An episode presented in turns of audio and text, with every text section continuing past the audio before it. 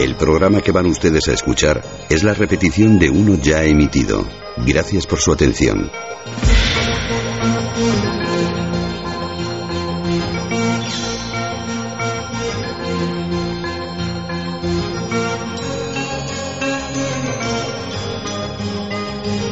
Milenio 3. Milenio 3. Cadena Ser. Con Iker Jiménez y todo su equipo.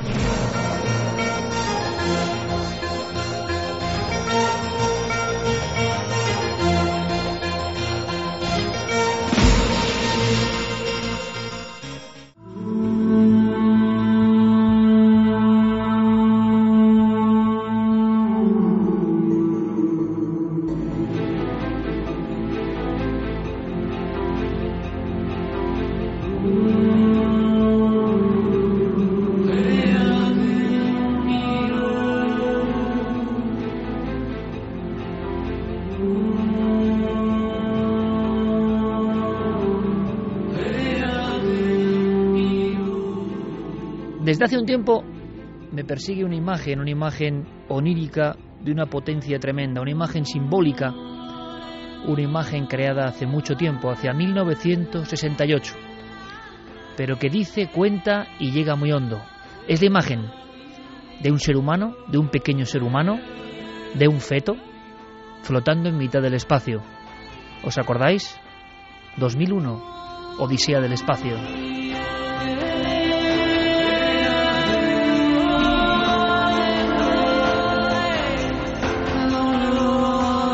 Hoy hablamos del más importante quizá de todos los misterios.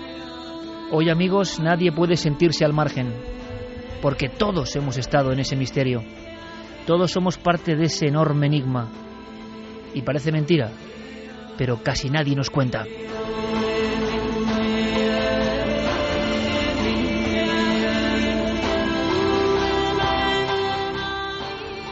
Enigmas antes de nacer, no sé si alguna vez alguien en la radio ha contado enigmas antes de nacer, pero hace no mucho tiempo, y por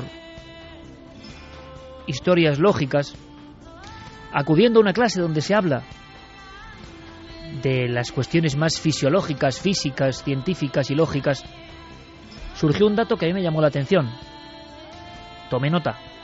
Comprobé que muchos especialistas no sabían, no acababan de saber un misterio más Hace tan solo dos años, la doctora Karin Schwann, alemana, neurocientífica, descubría algo que me parece tan alucinante, tan hermoso, tan increíble, que creo que merece la pena un trabajo, un dossier para todos vosotros. Esta mujer, con varias computadoras, con ecografías, descubría algo propio de 2001 Odisea en el espacio.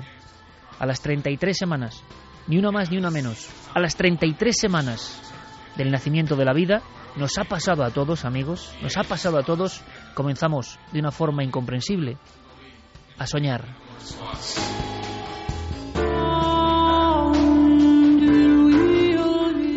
La noticia de la vuelta al mundo se publicó en las principales revistas de neurociencia. Algo, algo desconocido, algo que nadie explica, algo que algunos llaman protoconciencia,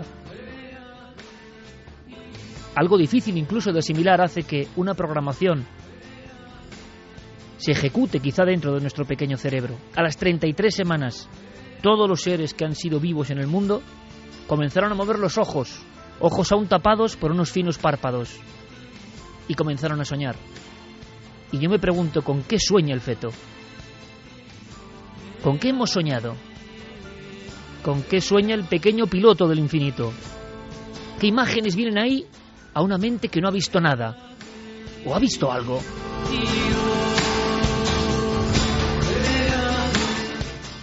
El arqueólogo Ernst von Kuhn decía hace muchos años, así como no sabemos nada de la historia antigua de nuestra propia especie, así como no sabemos nada de la más profunda noche de los tiempos, tampoco sabemos nada de nuestra propia historia, de nuestros primeros días, de ese momento en que abrimos los ojos de ese momento en que vemos la luz del exterior.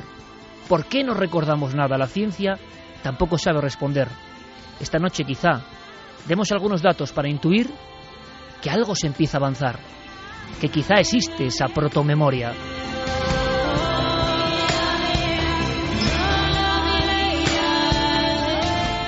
Apenas a las ocho semanas de la concepción, a las ocho semanas cuando somos una cosa que parece insignificante, no solo late el corazón, no solo empiezan a abrirse unos surcos que serán ojos, sino que según los especialistas y los más vanguardistas científicos, comienza la conexión psíquica, comienza el pensamiento, comienza algo difícil de describir con palabras.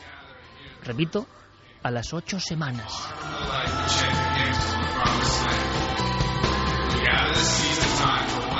La profesora Karin Schwab revolucionó la cuestión de lo que se sabía antes del nacimiento al comprobar que fetos incluso de otros animales, de especies diferentes a la humana, por ejemplo, pequeños fetos de oveja, de repente tenían esos movimientos que se llaman movimientos oculares rápidos, que son un enorme misterio todavía hoy.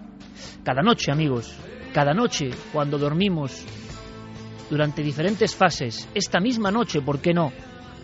Estaremos minutos y minutos con las pupilas moviéndose dentro de nuestros párpados, como cuando no habíamos nacido.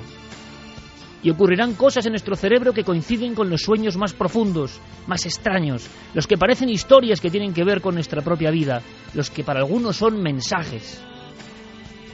Nadie sabe todavía qué son los sueños ni por qué el cerebro duerme, pero ahora sabemos que lo hacemos incluso antes de ver la luz.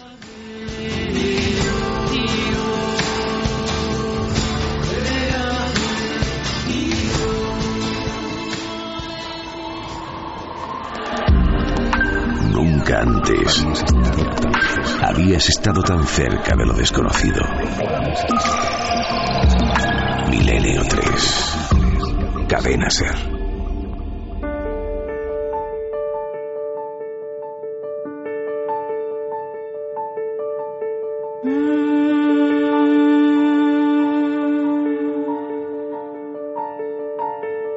Qué soñaremos antes del lenguaje? antes de la visión del mundo, ¿acaso se nos está transmitiendo información importante? ¿Acaso una vez más lo que ocurre de verdad y lo que sabemos está separado por barreras casi infinitas? ¿Por qué algunos fetos sonríen dentro del vientre materno? Las modernas tecnologías han conseguido ver lo que parecía imposible, un sueño, la vida antes del nacimiento. A las ocho semanas, hay movimientos increíbles de pura vida, de pura conciencia.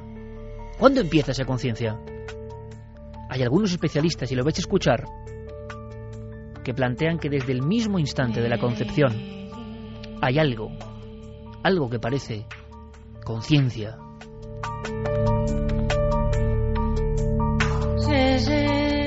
A los siete meses, cuando empiezan los sueños REM, dicen los científicos, y los vamos a escuchar, que hay 100.000 trillones de conexiones neuronales, de intercomunicaciones, de sinapsis en nuestra pequeña cabecita.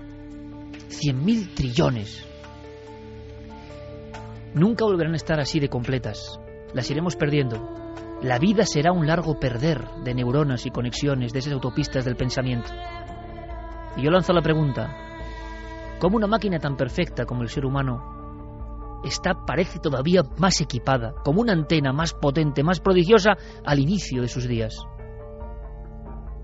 ¿Será que de niño realmente estamos hiperconectados con la vida mágica? ¿Con la vida quizá real? Que conforme cumplimos años y crecemos, no solo se pierden como hojas de otoño esas neuronas, sino también nuestra visión que va un poco más allá. De todo eso vamos a hablar, pero como los granos de arena de cientos de playas, trillones de neuronas en una criatura pequeña, dispuestas para algo que no acabamos de entender.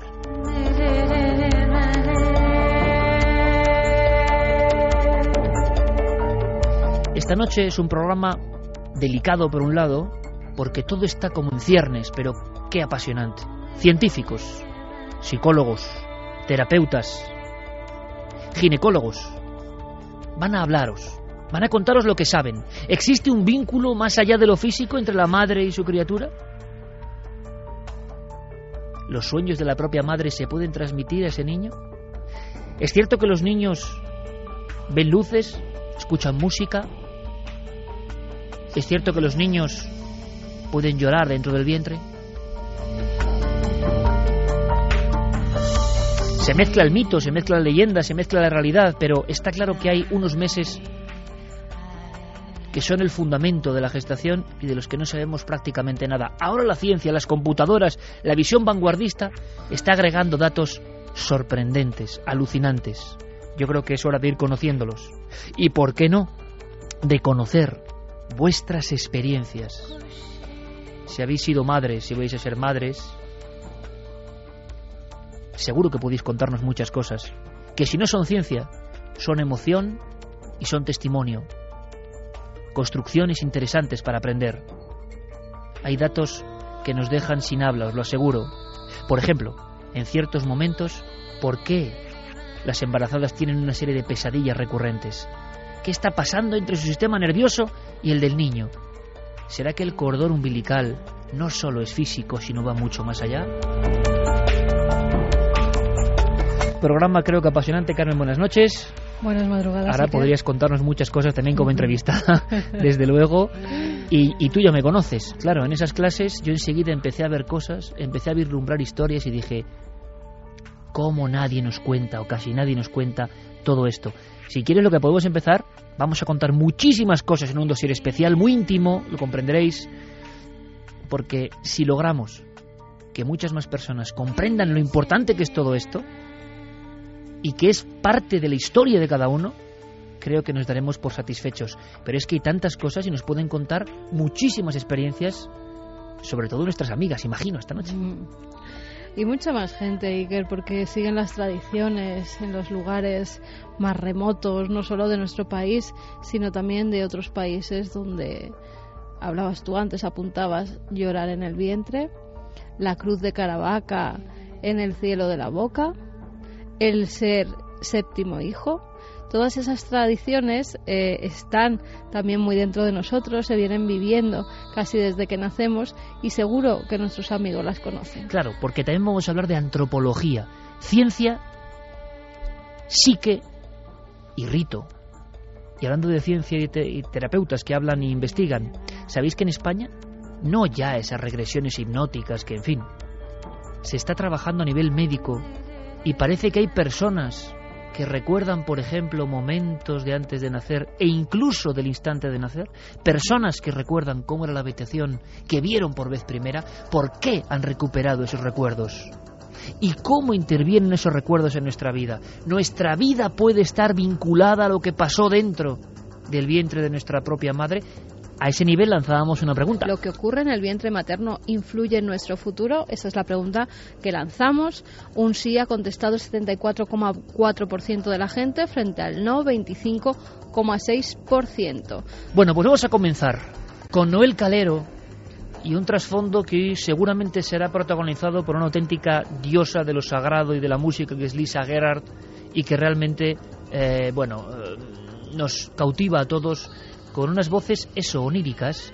Si hablamos de sueños, que es el punto de inicio de partida, creo que es interesante que esté de fondo esa voz que parece provenir de los mismísimos sueños. Con Fermín Agustí y Carlos Largo, trabajando duro para tener a un montón de personas que saben. Vamos a iniciar un viaje que puede ser muy hermoso. Yo me pregunto, tenía esta mente, tenía en la mente esta música todo el rato y veía la imagen de ese ser humano antes de nacer mirando las estrellas. ¿Por qué Kubrick puso el cartel, quizá de la película más influyente del siglo XX, Un feto y el espacio? ¿Acaso hay un símil ahí? ¿Hay un símbolo? ¿Qué opináis? Como si el que está ahí, la persona que está ahí, se está preparando, está siendo programada incluso, está preparándose para el mayor misterio. A veces se dice y no se piensa, el misterio enorme de la vida.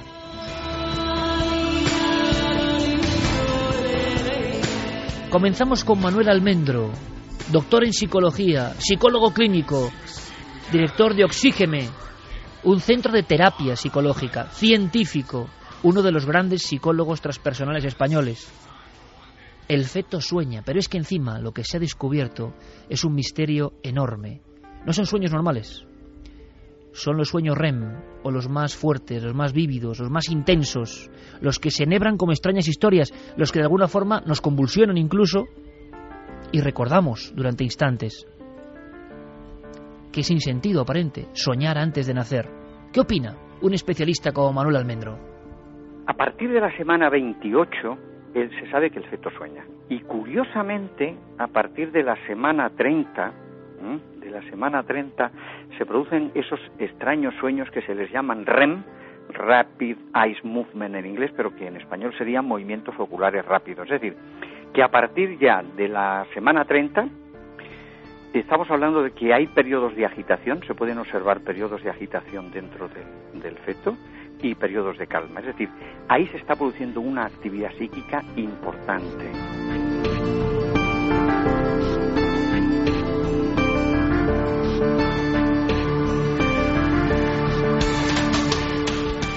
Parece que hay un cordón umbilical que nos conecta con cosas que ni comprendemos.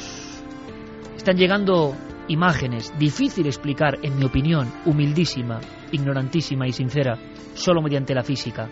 Es más, los científicos, los especialistas del mundo del niño, se han visto sorprendidos. No sabíamos, hasta el estudio ocurrido en Alemania, tampoco se sabía esto de las fases REM. ¿Qué estará ocurriendo dentro de nuestra cabeza? ¿Qué habrá pasado en aquellos momentos? ¿Por qué en la semana 33? Hemos preguntado a un científico de gran renombre, muchos lo conocéis. Si hablamos de estudio del cerebro, hablamos del director del área de neurociencia cognitiva del Carlos III Universidad Complutense de Madrid, uno de los grandes del cerebro en España.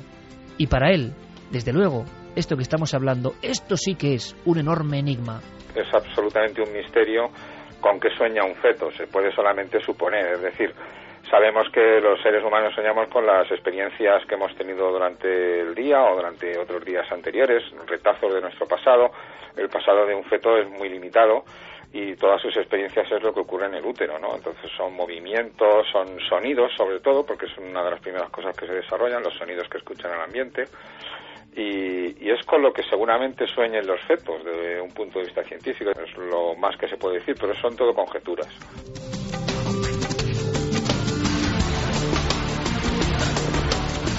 Todas las culturas, las antiquísimas culturas, supieron que los sueños eran algo mucho más importante. Desterrados como si fuese una papelera de nuestro subconsciente, hoy en día no les hacemos ningún caso. Quizá porque revelan cosas que es mejor que sigan ocultas, ¿verdad?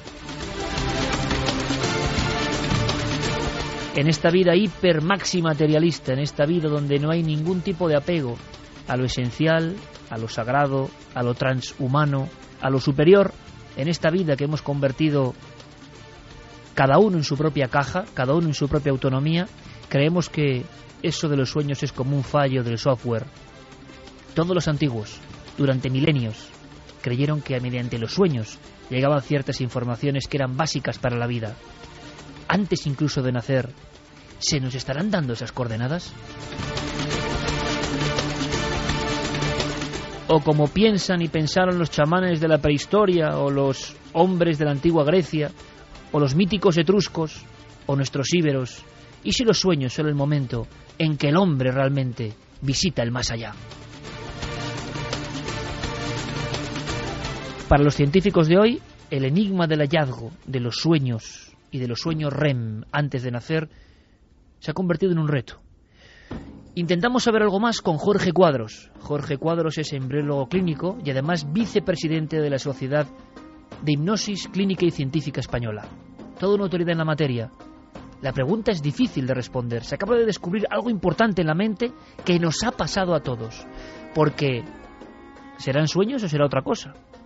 Lo que sabemos viendo la pantalla del ordenador es que el niño hace gestos.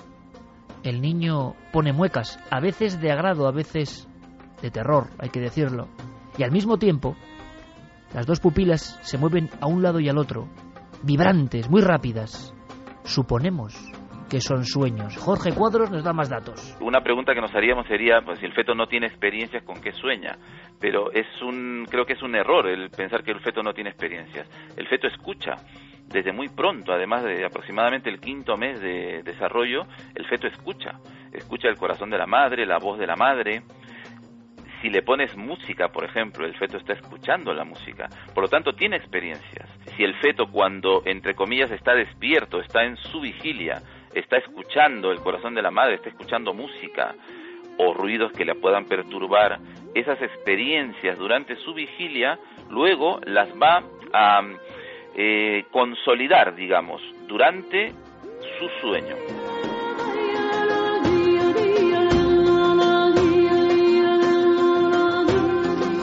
Se sabe que los sueños REM o los sueños MOR, movimientos oculares rápidos, fueron fundamentales incluso en el inicio del arte. Qué cosa más curiosa, ¿verdad? Hay investigadores como Daniel Lewis Williams o Jean Klotz, quizá el prehistoriador más importante de todos los tiempos, que aseguran que lo que vemos pintado en las cavernas rupestres no deja de ser sino tres tipos de visiones que aparecen en los sueños REM. Los sueños REM los llamamos así, pero qué demonios. Si uno investiga y pregunta se da cuenta de que nadie sabe qué nos pasa cada noche. Sí que sabemos que habitualmente los sueños REM tienen tres etapas bien definidas. La primera, en nuestra mente aparecen, aunque no lo recordemos, retazos, signos, formas no complejas. Hay una segunda parte donde en los sueños todo cobra cierta lucidez, cierta realidad, cierto halo de verosimilitud. Aparecen personajes conocidos, aparecen paisajes que hemos visitado, pero hay un momento en la tercera fase del sueño REM en que todo se entremezcla y de pronto podemos ver un toro con cara de hombre. De repente podemos ver animales compuestos de diferentes piezas. Hay quien dice que incluso la mitología surge por los sueños de los primeros brujos. Hace poco surgió una noticia que daba la vuelta al mundo, como ocurre ahora con esta globalización y este general aplanamiento. Nos llegaba un teletipo que hablaba de que el hombre prehistórico era como nosotros. Se refiere a nosotros a igual de plano, efectivamente, igual de poco vinculado a lo sagrado. Los artistas, entre comillas, que firmaban este anuncio, indicaban que simplemente copiaban del exterior. Todos los prehistoriadores saben que no. Todas las criaturas extrañísimas que están dentro de las cavernas son propias de un sueño. Son, parecen delirios, pesadillas o conexiones con lo sagrado. Las diferentes culturas pensaron que el sueño nos llevaba, nos catapultaba hacia esos otros mundos. Solo amigos, en los últimos 300 años, a lo largo de toda la historia, solo en los últimos tres siglos, hemos perdido esa conexión. Hemos creído que era otra cosa. Objetivamente, científicamente, y nos lo van a contar, no sabemos qué son los sueños. Que nos creamos que son una cosa es una opción personal. Manuel Martín Loeche, repito, uno de los máximos expertos en el cerebro, lo sabe perfectamente. No se sabe, todavía sigue siendo un enigma el para qué sirven los sueños, eso también para empezar, ¿no? En, los seres humanos adultos, con lo cual en el feto pues sería el, mismo enigma. Eh, la, cuestión es esa, ¿no? Que, que sí que tienen esas fases de descanso del sistema nervioso y que la, investigación lo está comprobando cada vez más. Digamos que no cabe ninguna duda de que sueñan.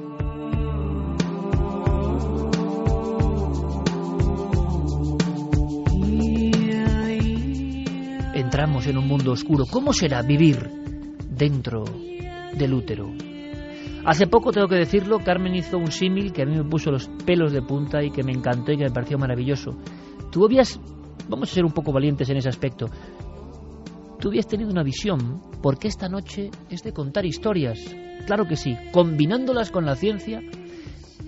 ¿Por qué no recordamos nada? ¿Por qué la memoria aparentemente se ha cerrado en torno a esa fase tan importante?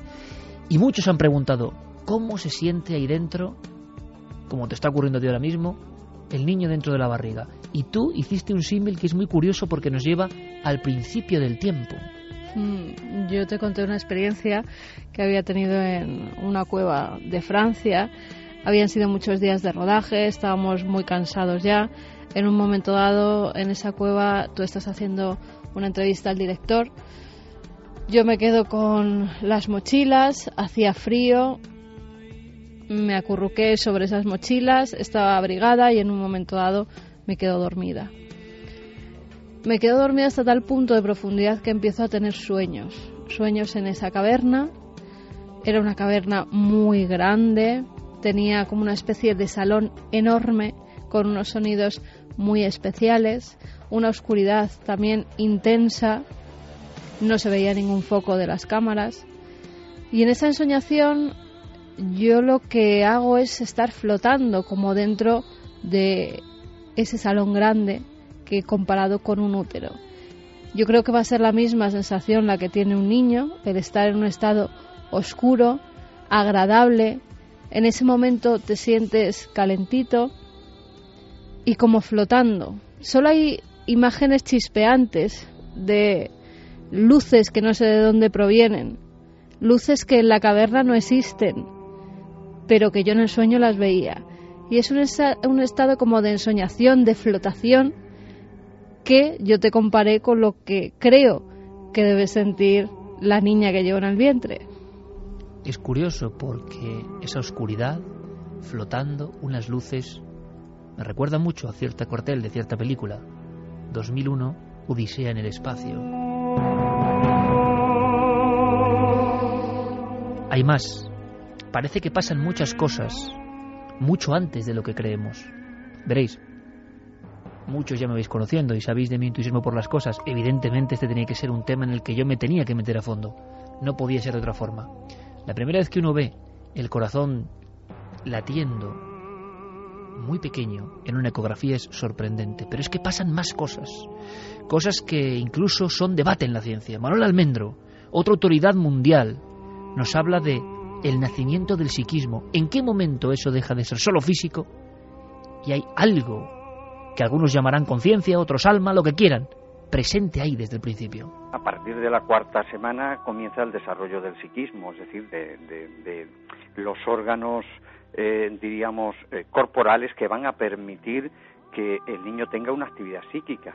Y precisamente la vida psíquica eh, aparece ya con una intensidad considerable a partir, por ejemplo, de la octava semana.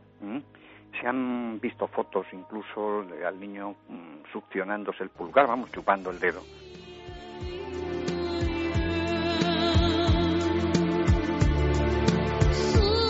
Reacciones absolutamente humanas de la vida en su máxima expresión en las primeras semanas. Todo esto parece también que lo hemos olvidado. Vamos a hacer una cosa que es adentrarnos en las experiencias, experiencias profundas, experiencias de esas personas que en el aspecto médico, no con hipnosis ni cuestiones, digamos, populares, sino en tratamientos médicos, han revivido. ¿Qué son las experiencias o visiones perinatales? ¿Por qué algunos recuerdan ciertas visiones y miedos que a veces acompañan de por vida, justo en ese entorno, por ejemplo, del parto? Hay muchas cuestiones. Es cierto que ha habido personas que han recordado tiempo después sensaciones exactas dentro del vientre y que incluso han hecho preguntas incómodas a sus madres, por ejemplo, ¿por qué quisiste abortar en cierto momento? Eso ha ocurrido y lo vamos a contar. Ahora, un pequeño receso, las noticias del misterio en la SER.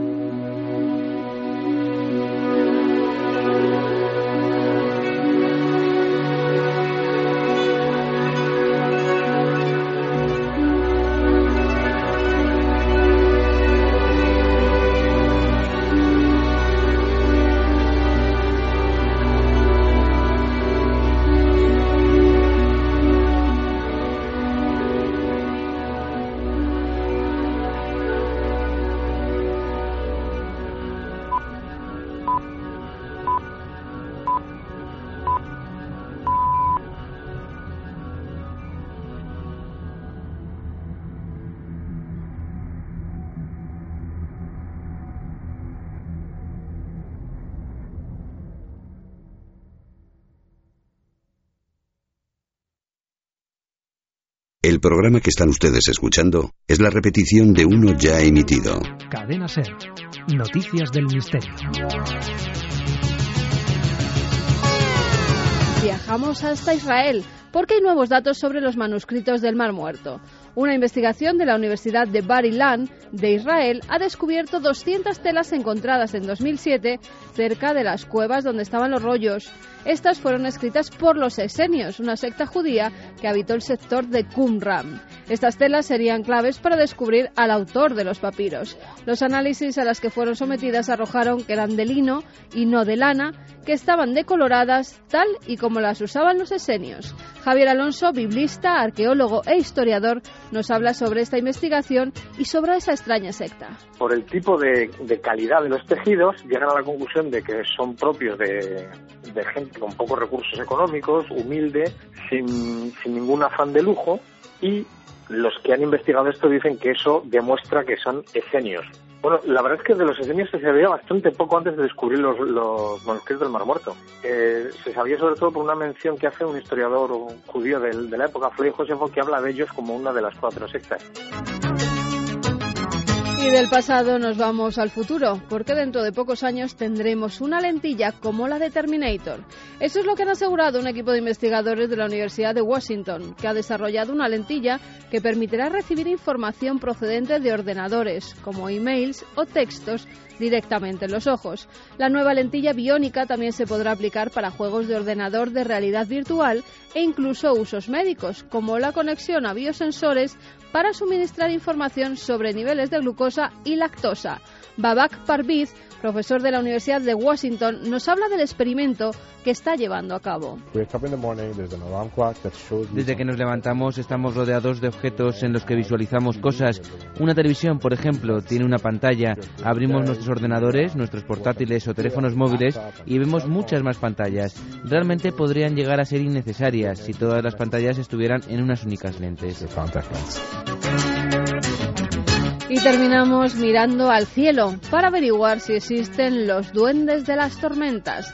Al parecer este fenómeno fue descubierto hace unas décadas, pero han podido ser grabados hace tan solo un año. Se trata de fenómenos eléctricos fugaces con formas de columna que pueden suponer una ventana abierta a la composición de nuestra atmósfera y a la aparición de vida. José Manuel Nieves, director del área de ciencia de ABC, nos habla sobre este huidizo fenómeno. Pues los así llamados fantasmas de las tormentas son unos fenómenos de tipo eléctrico que se producen en las capas muy altas de la atmósfera. También se producen eh, estos fenómenos eléctricos en las atmósferas de planetas como Júpiter o como, Saturno. Se ha relacionado muchísimas veces determinado tipo de actividad eléctrica con el comienzo de vida en la Tierra. Y estos, eh, estos fantasmas de las tormentas podrían ser uno de los desencadenantes de los procesos químicos y biológicos que dieron origen al final a, la primera chispa de, de vida. ¿no? La semana que viene mucha más información aquí en Noticias del Misterio. Nos encontramos todos dentro del útero materno, el lugar donde comenzó la historia. Ahí, a las siete semanas cuando somos del tamaño de una alubia, alrededor de una primitivísima boca, va sensibilizándose un área. Y sin ser muy diferentes del resto de embriones de otros animales, el solitario, ser humano, irá casi casi palpando las primeras sustancias con su pequeña boquita, a las siete semanas de vida.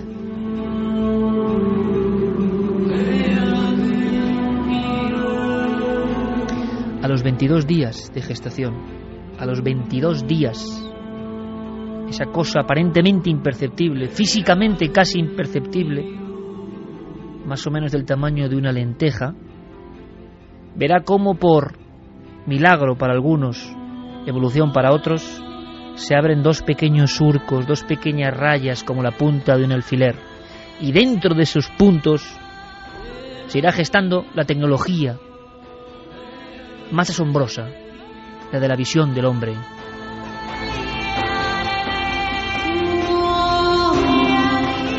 A la octava semana esa cortina llamada párpado recubrirá la pupila negra por completo, como preparándose para algo.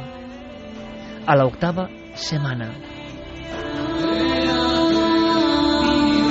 A la sexta semana, una lengua que sería imposible de ver, si no es casi casi con microscopio, está llena de cientos de miles de papilas gustativas, de las células que las forman, para empezar su prodigiosa aventura.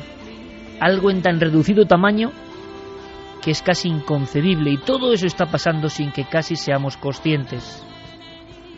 Al mismo tiempo, el oído, casi desde los primeros días, se empieza a formar y no en las orejas, alrededor o cada lado de la cabeza, sino debajo, en una cosa que se llama arcos braquiales, preparándose para el futuro, como una máquina que todavía ni siquiera sueña que va a ser lo que puede ser.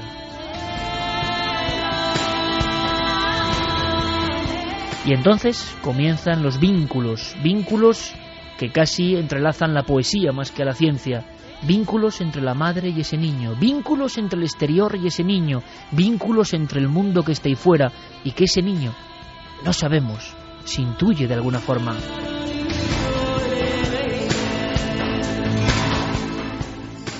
Rápidamente, primera remesa de preguntas antes de ir a la pura casuística. Con respecto al programa de hoy, canciones que se las ponía para ellos en el embarazo y de bebés era escucharlas y tranquilizarse, y siempre con esas, con otras no funcionaba. No sé si sería casual. Natalie Muiño desde La Coruña le ponía canciones a sus bebés y luego ellos las recordaban. Los Hablaremos. terapeutas, claro, además dividen, ¿no? Se habló Mm. del efecto Mozart, por ejemplo, hay una grandísima ginecóloga, Josefina Ruiz Vega, que habla de que la música de Mozart es maravillosa, pero no exactamente, por ejemplo, para el feto ni significa nada. Es decir, en la ciencia, en los especialistas, posiciones hasta encontradas, con lo cual yo desde mi ignorancia digo que no se sabe casi nada, que todo está ahí en el umbral. Ahora, cada embarazada, cada persona que está experimentando, sabrá si se produce esa calma, y si esa calma es casual o esa calma es la transmisión de una serie de emociones y de sentimientos que nos parecen casi mágicos.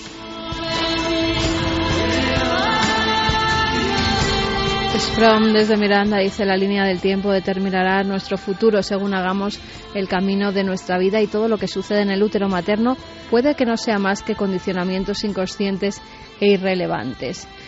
Cookie dice es normal oír por los interfonos del bebé llorar a otros bebés. Las frecuencias que se usan coinciden con facilidad.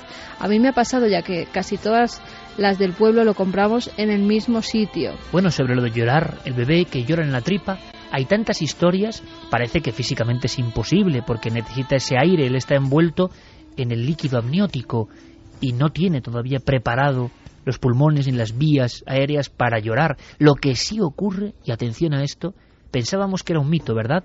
Se y hablaremos de eso. De repente las ecografías y las pantallas han demostrado que los niños hacen gestos de llorar. Miriam dice, hola milenarios, yo no solo creo que lo que ocurre en el vientre materno influye, es que estoy segura de ello. Pues le pido a nuestra amiga que esté muy atenta esta noche a lo que dice Manuel Almendro, el primero en España, que yo creo que a nivel de psicología transpersonal está tratando este tipo de casos y está encontrando memorias ocultas, memorias que nos llevan a personas normales y corrientes, y hablo de científicos, a esos estados antes de la conciencia, estados incluso in útero. También nos habla de ello la psicóloga Arancha Goñi, en la que ha curado depresiones que se ha visto que tenía, porque la madre ya en el parto había tenido pues problemas muy serios con, con esas depresiones Claro. muy profundas. Estamos hablando de cosas que están ahí. La sensación de que estamos en la vanguardia del pensamiento, la psicología, la ciencia, que todavía todas las piezas no pueden encajar, que habrá disputas, pero es que los casos en España, por ejemplo, están ocurriendo diariamente. Álvaro nos dice, buenas madrugadas Iker y también para todo tu equipo y felicidades como no en especial a Carmen por su estado. Estoy deseoso de escuchar el programa de hoy. Mi novia está embarazada y esperamos que esta sea la buena, ya que en otra ocasión tuvimos problemas y no pudo ser. Sin profundizar, ni los médicos supieron por qué se malogró. Así que me encantaría si llegáis a comentar que realmente el misterio de la vida es tal y como se dice, un milagro. Y cuando uno se pone a pensar de cómo se forman y multiplican las células continuamente y por algún guion establecido, entre comillas, se van convirtiendo cada una en huesos, neuronas, glóbulos, órganos, nariz, uñas, pelo, cada una en su lugar. Bueno, a este humilde curioso le llena de inquietudes. Felicidades adelantadas por el programa de hoy. pues ese mensaje es perfecto para continuar investigando, porque, yo repito, siempre desde el punto de vista del ignorante, no sé si milagro o no, pero algo sagrado, muy sagrado desde luego, porque ocurren cosas que parecen extrahumanas. ¿La ciencia conseguirá resolverlas todas? Bueno, no hay más que hablar con los científicos para ver por fortuna el umbral de cosas que se desconocen, que se investigan y con gente muy honesta. Pero hay una sensación de que todo lo que ocurre y es mágico. ¿Queréis más datos? Vamos con esos vínculos. Quizá el tema más espinoso, más punzante. ¿Podemos estar predestinados? No nos gusta la predestinación, ¿verdad? Quizá un día, si queréis, si os apetece, si lo decidís, hablemos de las diferentes teorías que hay sobre incluso cómo nuestros genes están predeterminados o el medio ambiente, el entorno, los deforma o los potencia. Menuda historia, ¿eh? Se está investigando en eso. Sobre todo, claro, en Estados Unidos. Jorge Cuadros, embriólogo clínico y vicepresidente de la Sociedad Científica de Hipnosis en España. Nos habla de esa conexión. No hablamos de mitos. Claro que las madres sienten algo que ni yo ni ningún hombre puede sentir. Esa conexión no la podemos sentir, podemos intuirla. Pero ellas lo sienten.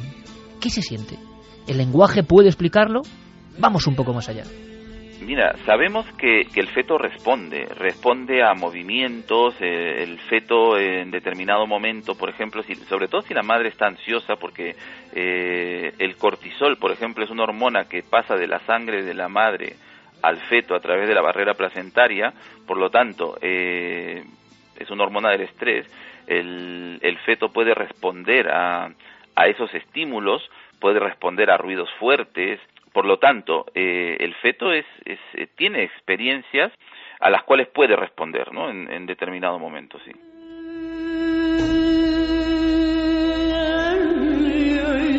Todo esto no se sabía. Antes de la pantalla del ordenador, antes de la ecografía, antes de esa visión, estábamos en mantillas y había muchos mitos y muchas leyendas. Por ejemplo, eso de llorar en el vientre. Pero resulta que luego los píxeles y los efectos digitales la visión de una cámara dentro del útero de alguna forma, nos ha mostrado cosas que tenían que ver con lo que las antiguas abuelas, las antiguas parteras, en muchos pueblos, decían, comentaban, que como siempre la leyenda tenía una base real. Hay una conexión, yo voy más allá, vayamos más allá, hagamos un triple salto mortal, ¿por qué no? Para eso somos Milenio 3. Conexión no solo física, es evidente que si hay una criatura, y todos hemos estado ahí, aunque no lo recordamos y algunos ni se quieren acordar, si hay un cordón umbilical que conecta a nuestra madre con nosotros, ahí tiene que haber sustancias nutrientes. Pero todo es biológico. ¿Y lo psíquico? ¿Y lo psicológico? ¿Y la emoción, como decía una de nuestras oyentes? ¿Y la depresión? ¿O la felicidad? ¿Cómo intervendrán en nosotros? ¿Cómo esas células en formación en ese milagro de la vida irán potenciándose o quizá contrayéndose de alguna forma a raíz de lo que está pasando ahí fuera, de lo que siente. ¿Los sentidos pueden generar cambios en la materia? Vaya pregunta. Manuel Almendro nos intenta responder. Yo creo que sí. Eh, sobre todo la conexión, no solamente la conexión de los sueños, sino la conexión de estados emocionales. El niño responde inmediatamente a los, a los estados emocionales de la madre. Por lo tanto, a los sueños estoy absolutamente convencido de que hay realmente una conexión de conciencias. Ahí los psicoanalistas hablan de la célula narcisística, que es un concepto interesante, en el sentido de que hay de alguna manera una unidad madre-feto que tiene después que romperse para que el niño pueda tener una vida propia, ¿no? Y yo creo que ahí hay una simbiosis interesantísima que también se pone de manifiesto en la memoria, mm, diríamos, de, de las personas que reviven los procesos perinatales. Vamos a ver, ¿es posible que haya dicho Manuel Almendro experiencias perinatales? ¿Es posible que desde los años 60, sobre todo en California, científicos, psiquiatras, psicólogos, terapeutas de primera línea estén experimentando con personas buscando traumas, buscando problemas y llegando a la época fetal? Estamos tan sensibles, es hasta de lógica, ¿no creéis? El cuerpo sin hacer. Algo como en carne viva y que se me entienda a nivel sensorial, algo que está alimentándose de todo lo que pasa en su entorno. ¿Cómo no? No tenemos la coraza quizá que supone el tiempo, la experiencia, los años, estamos desnudos ante la vida. ¿Cómo nos afecta la vida? Experiencias perinatales. Tenemos que saber algo más. La fenomenología es que la persona puede revivir en lo que se llaman estados no ordinarios de conciencia. ¿eh? Eh, puede revivir estas fases. Mm, ellos hablan incluso que la tercera fase perinatal, la salida, diríamos, es la más fuerte. E incluso llegan a decir que cuando la tercera fase perinatal es muy dura, eh, aparecen después eh, fenómenos delictivos, por ejemplo, en personas. Todo esto, desde mi punto de vista, estamos hablando de condicionamientos. Yo, yo no soy partidario de creer que una fase determine la vida de la persona, pero fenomenologías de estos, de estas, nosotros tenemos por cientos explicadas por los pacientes que son capaces de revivir los procesos perinatales, el embarazo y el parto. Esto es muy importante porque mm, realmente vemos que la memoria es bastante más amplia de lo que nos dicen eh, los textos, diríamos, académicos. ¿no?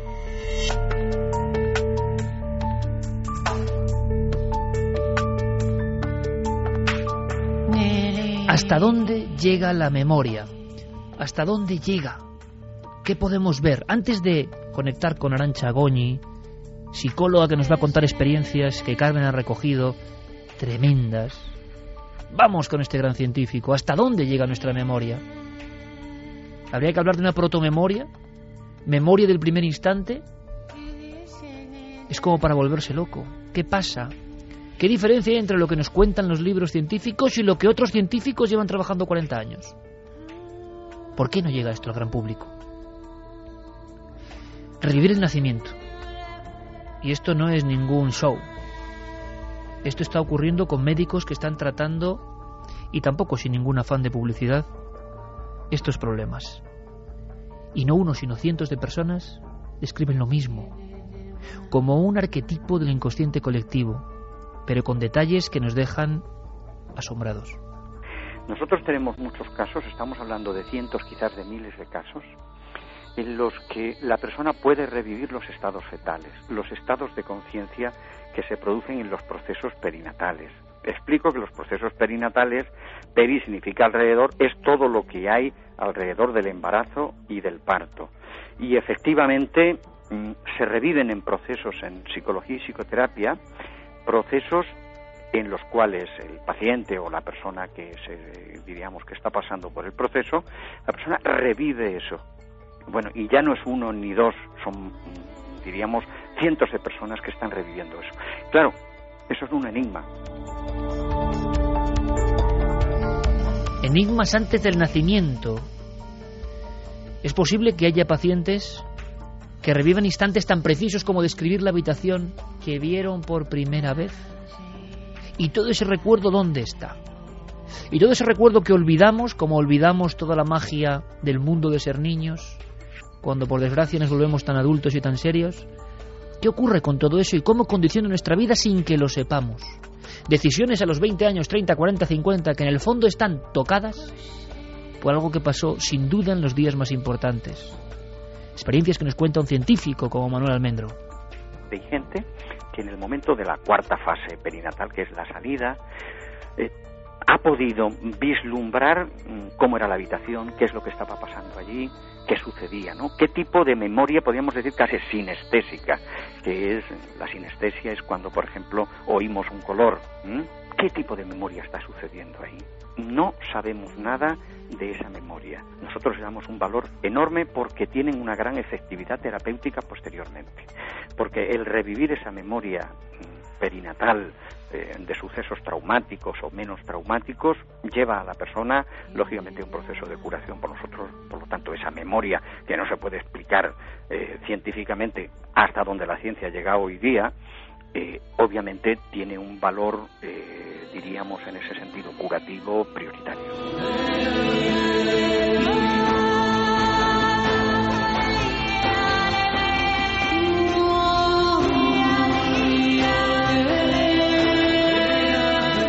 qué de cosas deben pasar en ese espacio, como en la odisea espacial de un pequeño piloto de las estrellas, qué de cosas flotando en ese mundo oscuro del que no recordamos nada, como la caverna infinita, qué de cosas al principio de nuestro yo, qué de cosas que serán importantísimas, qué de cosas que se empeñan en no contarnos. Porque seguramente contar estas cosas, porque seguramente saber estas cosas, porque seguramente tener conciencia de estas cosas, hace que la vida tenga otro significado. Un significado muy lejos de la materia, un significado muy lejos de las conductas que observamos, un significado, como decían los antiguos, y esto no es un término religioso ni mucho menos, un significado absolutamente sacro.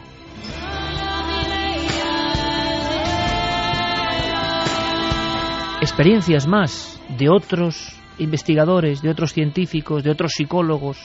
Arancha Goñi, a la que le agradecemos toda su sinceridad para contar cosas, por supuesto, sin levantar el secreto profesional, simplemente, como estaba contando Manuel Almendro, historias de casos diarios en España, que algo tienen que significar.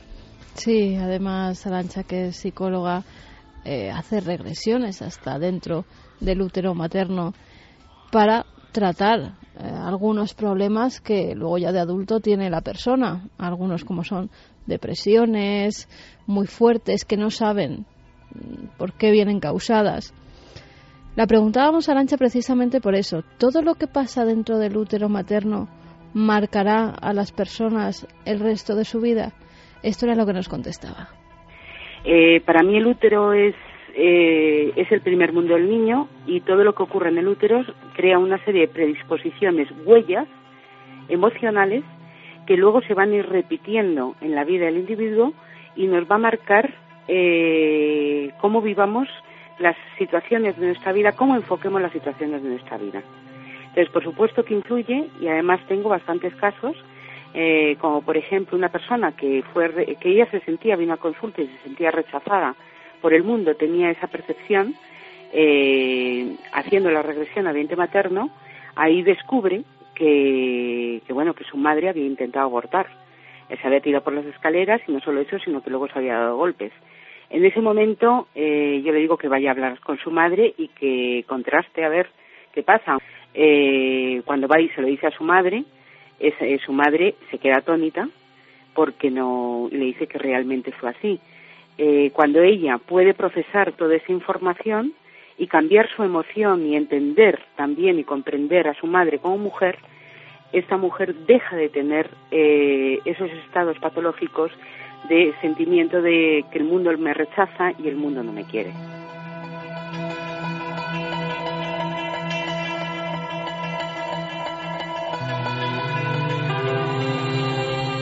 El mundo me rechaza, el mundo no me quiere y eso luego influye, sin saberlo, en la persona ya una vez adulta.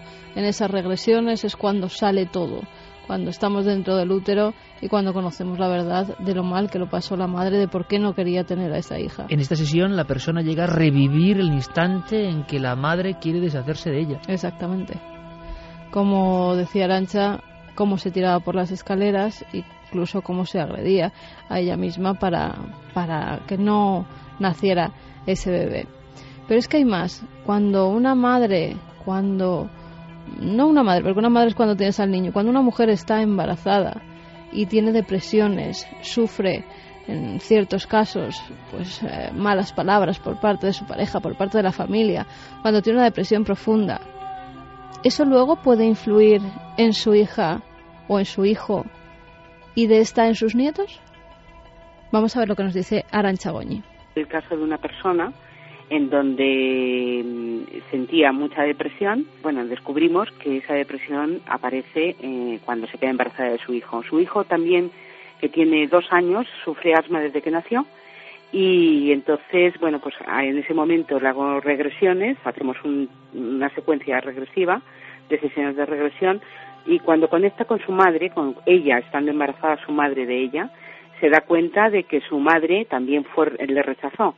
No solo eso, eh, cuando ella cambia su actitud, le hago vivir, revivir de nuevo, cuando descubre que está embarazada de su hijo, eh, y cambia su actitud y ve el hijo en que se va a convertir y, le ama, eh, cuando termina la sesión me dice, bueno, pues a ver si mi hijo está mejor. Yo no, realmente no era esa mi intención, sino que ella se le quitara esa depresión y esa gran culpa que tenía. Eh, me llama los dos días y me dice que su hijo eh, no ha vuelto a tener asma y tiempo después me vuelve a llamar diciendo que su hijo está completamente curado.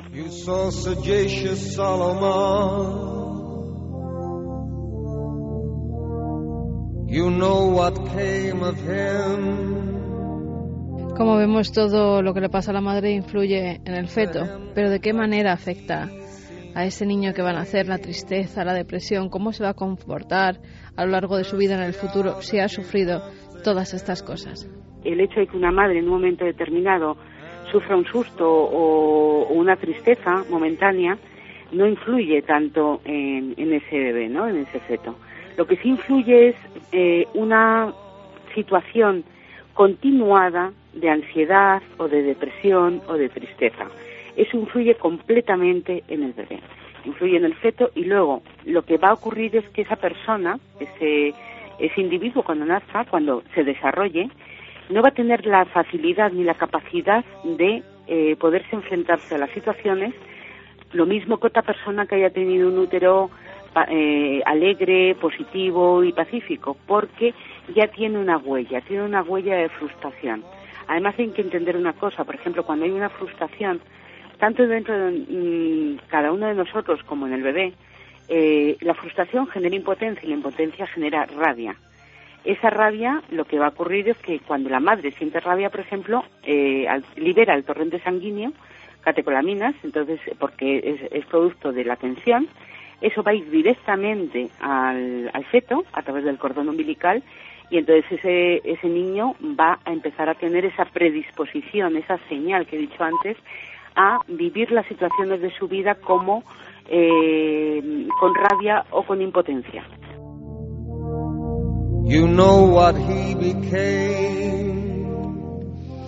Desde luego que mucho que opinar, y repito, terapeutas, científicos, investigadores, ginecólogos, médicos, cada uno con su propia opinión. ¿Dónde está la verdad? Nosotros lo que hacemos es ponerlo en estos enigmas antes de nacer y lanzábamos una encuesta que me gustaría saber cómo está. Pues sí, Iker, esta pregunta que lanzábamos, ¿lo que ocurre en el vientre materno influye en nuestro futuro? No opinan un 24,8% y sí un 75,2%. Muy alto el porcentaje de el sí. Y por favor, si ahora tenéis más experiencias, porque enseguida abriremos la parte del rito, la parte de lo que creen los hombres, el ser humano, la antropología, el mito alrededor de los no nacidos antes de nacer. ¿Qué pasa ahí? Es otra área. Pero nos queda preguntarle la ciencia más pura y dura. Por ejemplo, para Manuel Martín Loeches imagino que esa idea de una conciencia primitivísima es difícil de sostener. Eh, por supuesto, los estados emocionales de la madre afectan de manera además bastante importante toda una cascada de neurotransmisores y hormonas que circulan por su cuerpo y que eh, antes o después, directa o indirectamente, afectan al desarrollo del sistema nervioso del feto en desarrollo.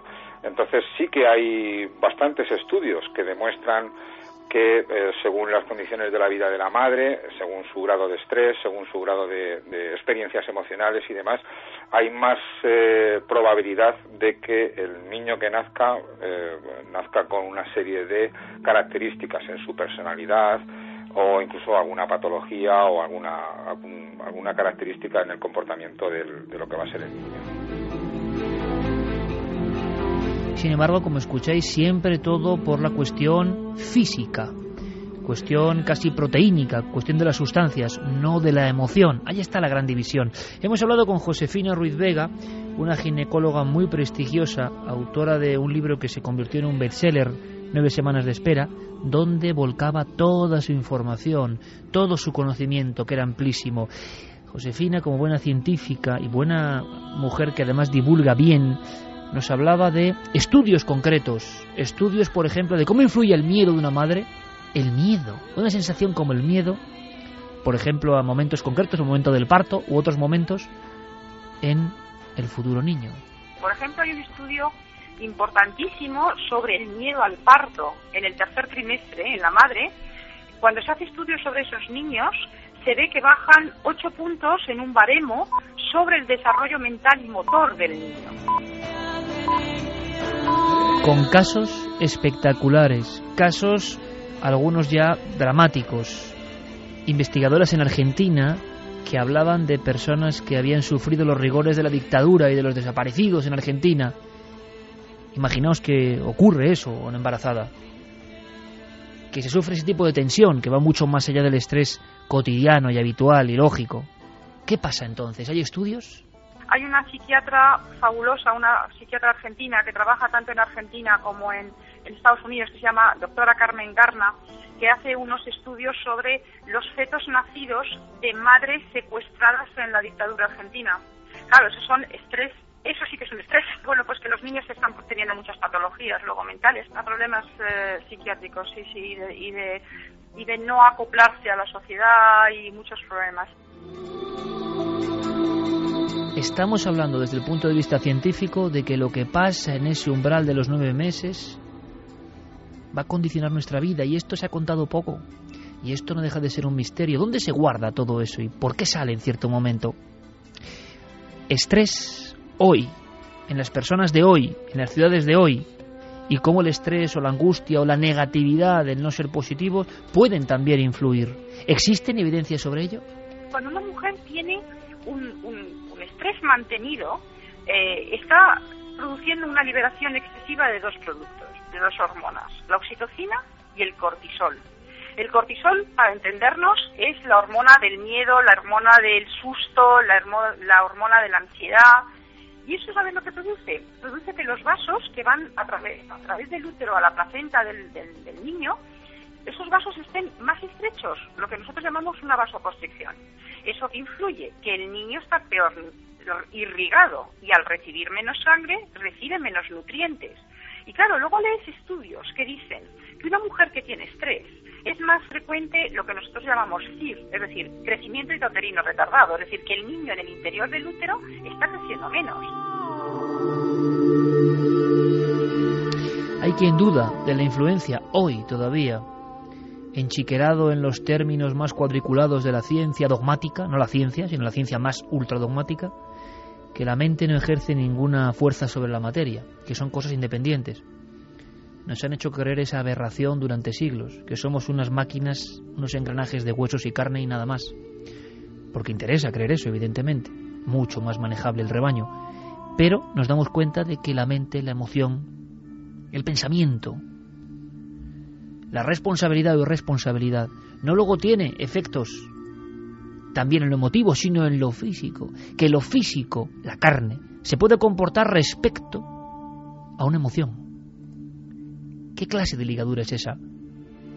¿Cómo se demuestra eso? ¿Cómo pasa eso? Aproximarse a un tema, voy a decir un poco tabú porque creo que no se ha hablado mucho como este, nos demuestra que el estado de las cosas es la permanente duda los diferentes estudios a veces se pisan unos a otros. No queda claro. Que se publique una cosa en una revista científica le da un rigor, pero luego surgen otras que difieren enormemente. ¿Cómo extraemos una información de todo esto? Por ejemplo, casos tan gráficos que se están descubriendo día a día en España, casos al detalle,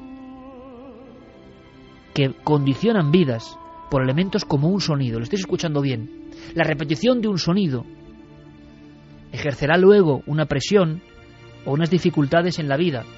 ¿Cómo alguien a los 25 años, 38 años, se da cuenta de que su problema tiene o puede tener que ver con eso?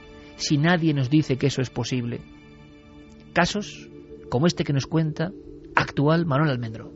Hay veces que nosotros hemos tenido niñas o niños agitados y nos hemos enterado después que la madre trabajaba de dentista y que no podía, la niña no, y el niño, hemos tenido un par de casos de estos, no podía soportar, eh, por ejemplo, el sonido eh, de una taladradora. Claro, preguntaba a la madre y demás, usted dice, no, yo, yo he estado con el niño pues hasta prácticamente poco antes del parto. Y, hombre, usted utilizaba el torno, sí, ah, pues el torno a partir de los seis meses en un feto, pues fue realmente desastroso, ¿no? ¿Cómo influyen cosas que no sabemos que influyen porque nadie nos lo cuenta? ¿Cómo influye para bien, imagino, el oxígeno puro del campo? ¿Cómo influye para bien las sensaciones de afecto? No es fácil determinarlo, no es fácil cuantificarlo, ah, porque el afecto, el amor y todo eso no se lleva al laboratorio. ¿Cómo influirá? ¿Cómo influirá el estar sometido especialmente, como estamos todos sometidos en la gran ciudad, en la vida moderna, el electromagnetismo, las radiaciones de los aparatos eléctricos? ¿Lo sabemos? ¿Llegará un estudio dentro de 20 años que nos dirá? ¿Llegará otro que dirá que no y resulta que luego descubriremos que el científico que lo hizo estaba a sueldo de la marca? Bueno, vivimos en ese laberinto, ¿verdad? Más casos, más especialistas. Isabel Ranz, otra investigadora que ha dedicado parte de su vida a esto, nos cuenta con un detalle tan gráfico historias, algunas que pueden ser hasta hermosas, de lo que pasa, por supuesto, dentro del vientre materno. Hay un neonatólogo italiano, Carlo Bellini, que ha llevado a cabo un estudio sobre qué sucede a los, a los bebés de bailarinas que durante el embarazo no habían dejado de bailar y parece ser que para dormirse estos bebés requerían ser acunados con mucha energía, mucho más que los bebés de mujeres que no se habían dedicado al baile. Eso indica que el, que el feto tiene memoria sensorial.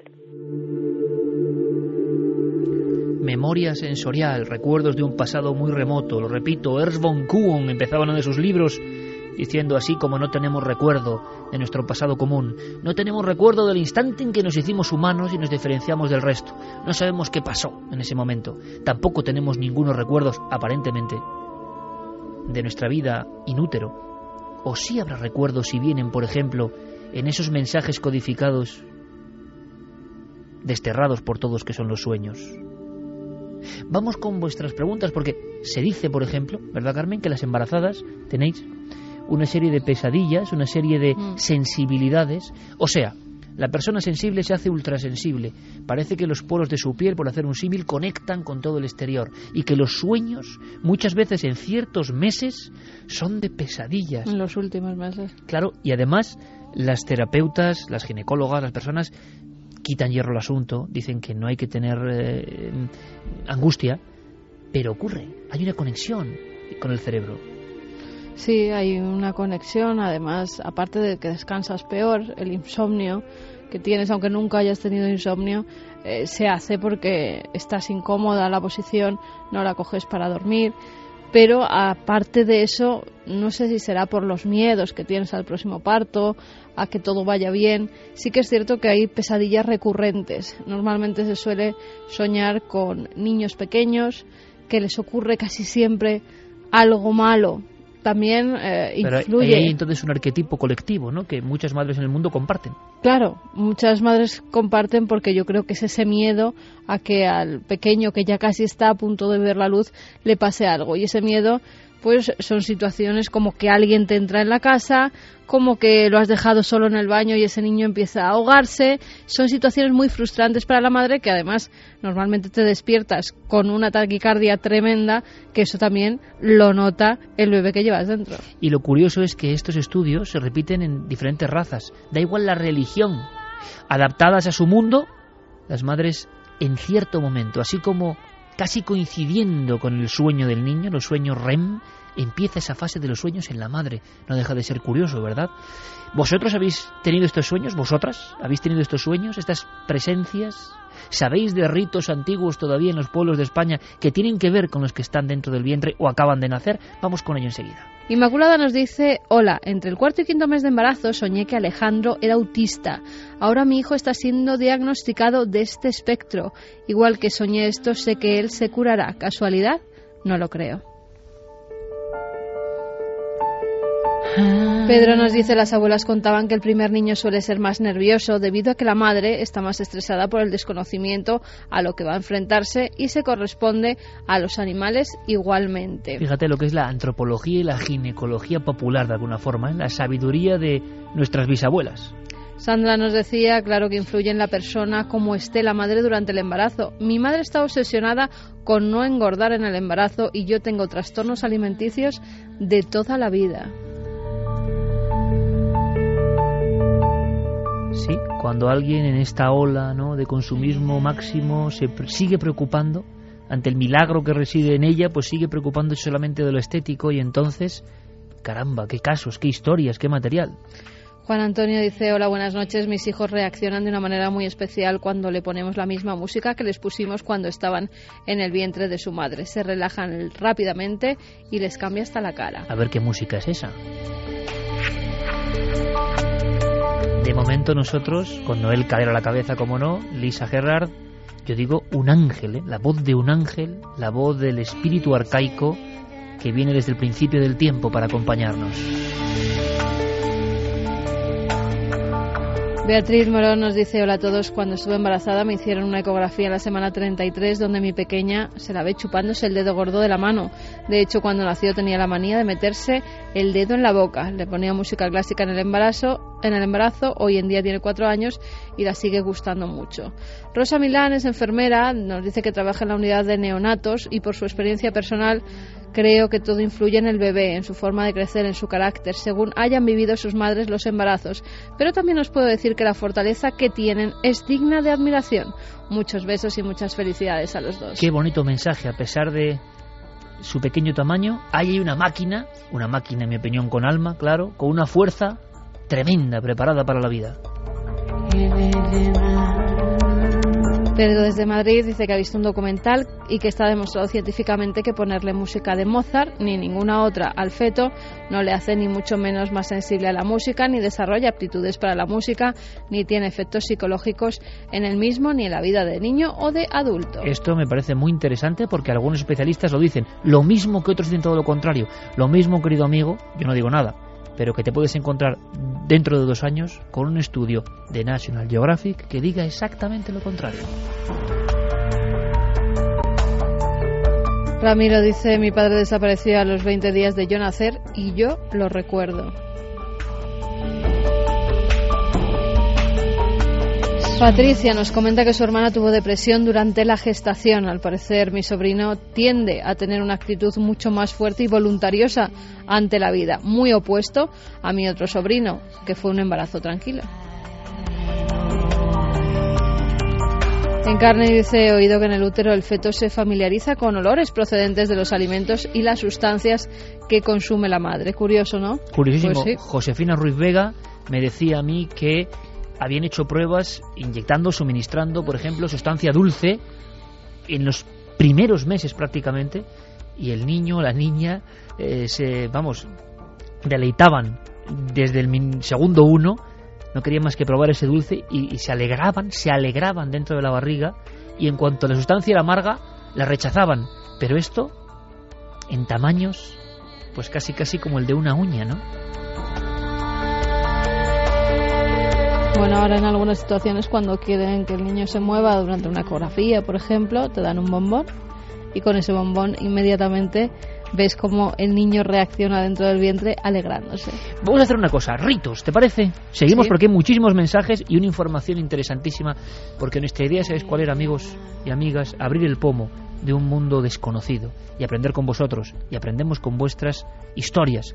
Vamos allá, ritos, por ejemplo, hemos elegido uno entre toda España, ¿no? nuestros compañeros, nuestro querido amigo Gonzalo Pérez Sarró, a quien tanto admiramos y tanto afecto le profesamos. Bueno, es que Extremadura es un vergel de ritos, es un vergel de historias, es un vergel de conocimiento ancestral. Y nos lo resumía de una forma muy práctica, así.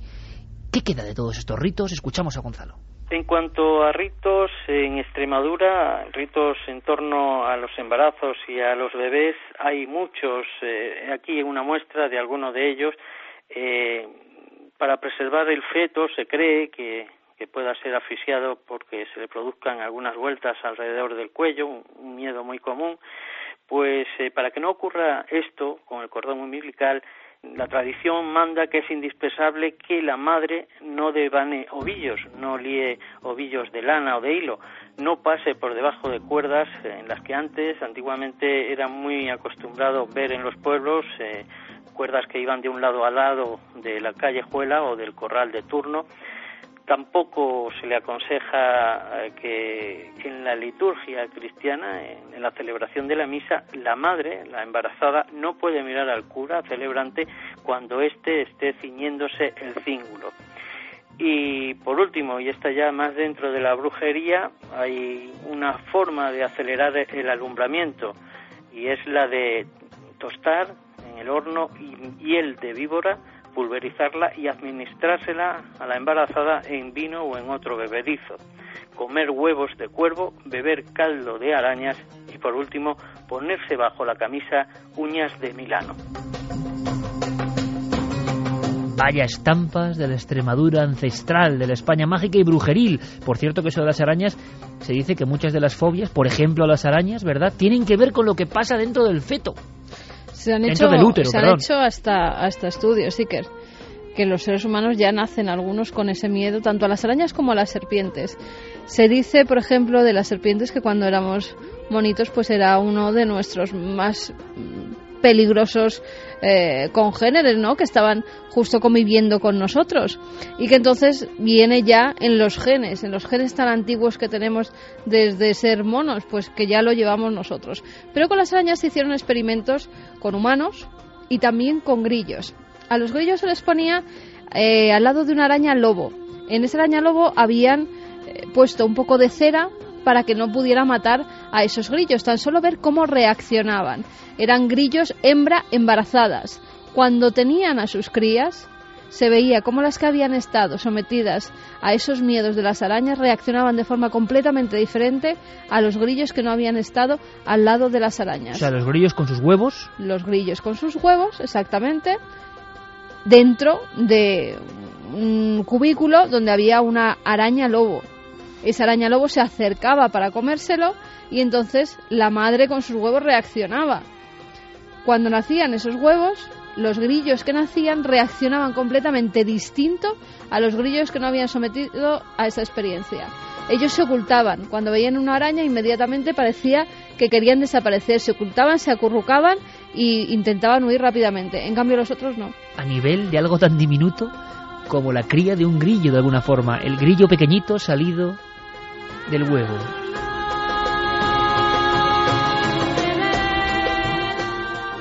Y tenemos ritos, sin duda alguna, los que lloran en el vientre, creo que es uno de los clásicos, si no el más clásico, el que se lleva comentando por lo menos desde la Edad Media, que siente alguien llorar en el vientre. Sí.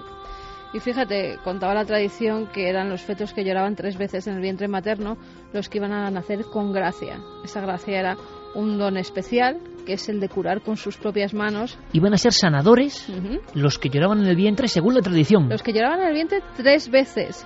Además, para que ese niño tuviera el don, la madre no tenía que hacerle saber a nadie hasta que el niño tuviera siete años que había llorado su pequeño dentro de su barriga. Si lo hacía, si alguien le decía he oído a mi hijo llorar dentro del vientre, ese niño perdía inmediatamente ese don para sanar a los demás, aunque sí lo seguía conservando para sanarse a sí mismo. Más supersticiones, por llamarlos de algún modo, las que hemos tenido en España y que en algunos lugares se siguen manteniendo. ¿Habéis oído el de eso que dice niños que nacen con manto? Niño con manto. Niño con manto, o niño enmantillado, o niño con el manto de la Virgen. Pues es que nacen con esa membrana que recubre el líquido amniótico y cuando nacen ese, esa membrana está pegada a la cabeza. Es Y era una entonces- señal también. Eso era una señal. Eso presuponía que iba a ser un ser especial, que iba a tener el don de la clarividencia. Buena suerte además durante toda su vida. Algunas comadronas, sobre todo a nivel pues muy rural, ya sabéis que antes en las casas se daba luz, esas comadronas si veían que el niño salía enmantillado, lo que hacían era guardar este para que la madre lo conservara en su casa, ya que eso daba buena suerte. Pero no solo en nuestro país, los guaraos, un pueblo indígena del Orinoco, cuando el niño nace enmantillado, recogen esa membrana, la ponen a secar, una vez seca la convierten en polvo. Y ese polvo tiene que ser ingerido por el niño que lo portaba. Y eso le servirá para en un futuro ser el chamán de la tribu.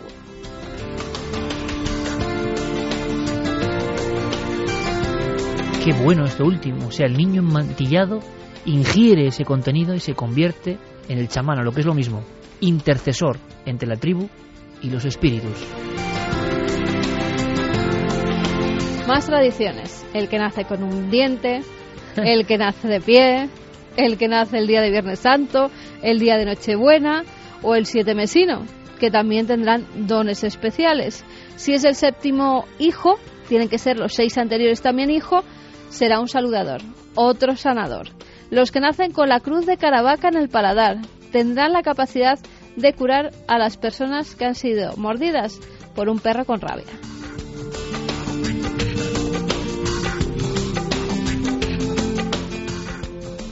Y estas son las tradiciones que más o menos se han eh, expandido por todo nuestro país y que en algunos sitios pues se siguen teniendo muy en cuenta. Hay hoy en día curanderos que aseguran que lloraron tres veces dentro del vientre materno. Incluso hemos preguntado a Arancha, a la psicóloga Arancha Goñi, si ella había hecho algún estudio con esos lloros dentro del vientre materno y si tenían algo que ver con esas capacidades curadoras, sanadoras que luego tenía la gente.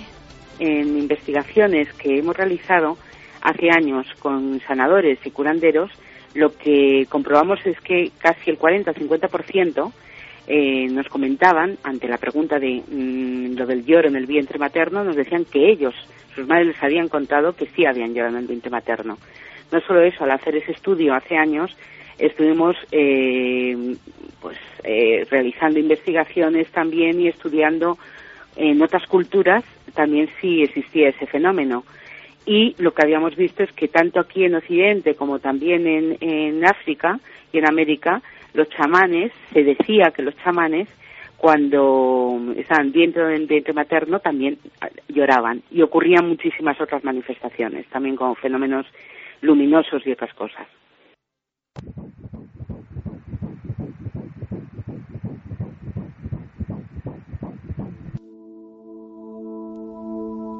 Estábamos escuchando, como un sonido más, a través de la ecografía, el corazón de un ser antes de nacer, moviéndose como una válvula con una fuerza prodigiosa desde el principio, desde los primeros días prácticamente.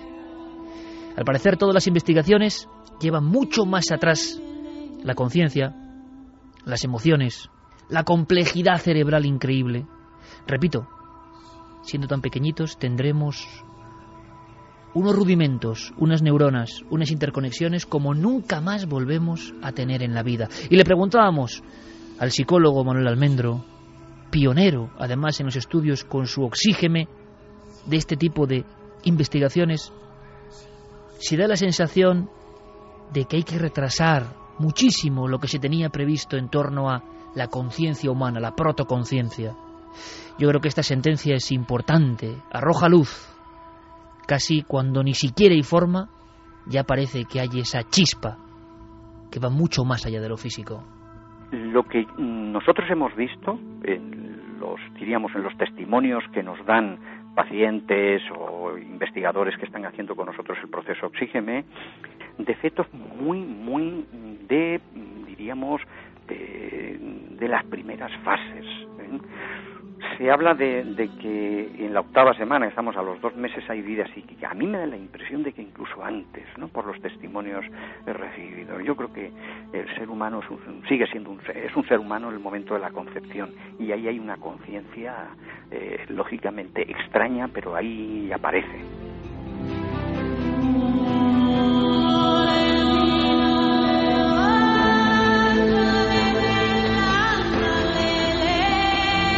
Muchos discuten, muchos con intereses, por supuesto, internos, debaten. Pero los científicos saben, intuyen, tienen la corazonada. Están ahí los casos. La conciencia, el alma humana, muy anterior incluso, casi, a los primeros peldaños de materia. Creo que esa simple imagen es tan esplendorosa, tan brillante, tan enigmática, que merecía la pena zambullirse en el misterio de nuestra propia existencia. Josefina Ruiz Vega, la ginecóloga, contaba algo muy emocionante en una de las clases a las que yo pude asistir. Yo no sé si el resto de las personas se emocionaban o yo, o no, pero a mí me pareció muy gráfico. Algo que va más allá de la mente científica, algo que es un vínculo que muchos no podemos siquiera acercarnos a él o entender, pero que se produce. Es una escena que se produce en los hospitales de todo el mundo, e incluso en las chabolas humildes, sin higiene, incluso en las peores circunstancias, hay un momento mágico que ocurre y acontece, y ella lo contaba así. El primer tacto de, mamá con el bebé. es, algo es algo mágico. Yo yo siempre digo que cuando lo veo mm, me obligo a darme la vuelta porque es tal la intimidad de la madre y el niño. Es una escena que te pone los pelos de la espalda de punta y da igual que seas una profesional de los partos y que hayas visto miles de partos, da igual. La cara de la madre en cualquier país del mundo, en, con cualquier raza, la cara de la madre es idéntica. Es una cara en la que mira a su bebé, el niño a veces abre los ojos y busca los ojos de la madre. Hay algo entre ellos dos que los demás ni nos imaginamos. Yo creo, y siempre digo, que las únicas personas que pueden saber lo que está sintiendo esa mujer es una mujer que lo haya vivido. Y lo que pasa entre la mujer que acaba de tocar a su hijo, que no, no basta con que le vea, no basta con que le oiga llorar, hasta que la madre no toca al niño, ese tacto, yo siempre digo mágico, que desencadena esa escena que realmente es, es espectacular y, y yo creo que irrepetible. Y con esa escena acaba nuestro dossier. Podríamos preguntarle a ese viajero, como en 2001, ¿con qué sueñas tú, pequeño piloto de las estrellas? ¿Con qué sueñas tú que todavía no has visto la vida? Un enorme misterio. En la semana 33, movimientos oculares rápidos, sueños y en el fondo, la absoluta conciencia de que no sabemos nada desde el primer momento, el primer instante del eterno enigma de la vida. Continuamos. Milenio 3. Cadena Ser.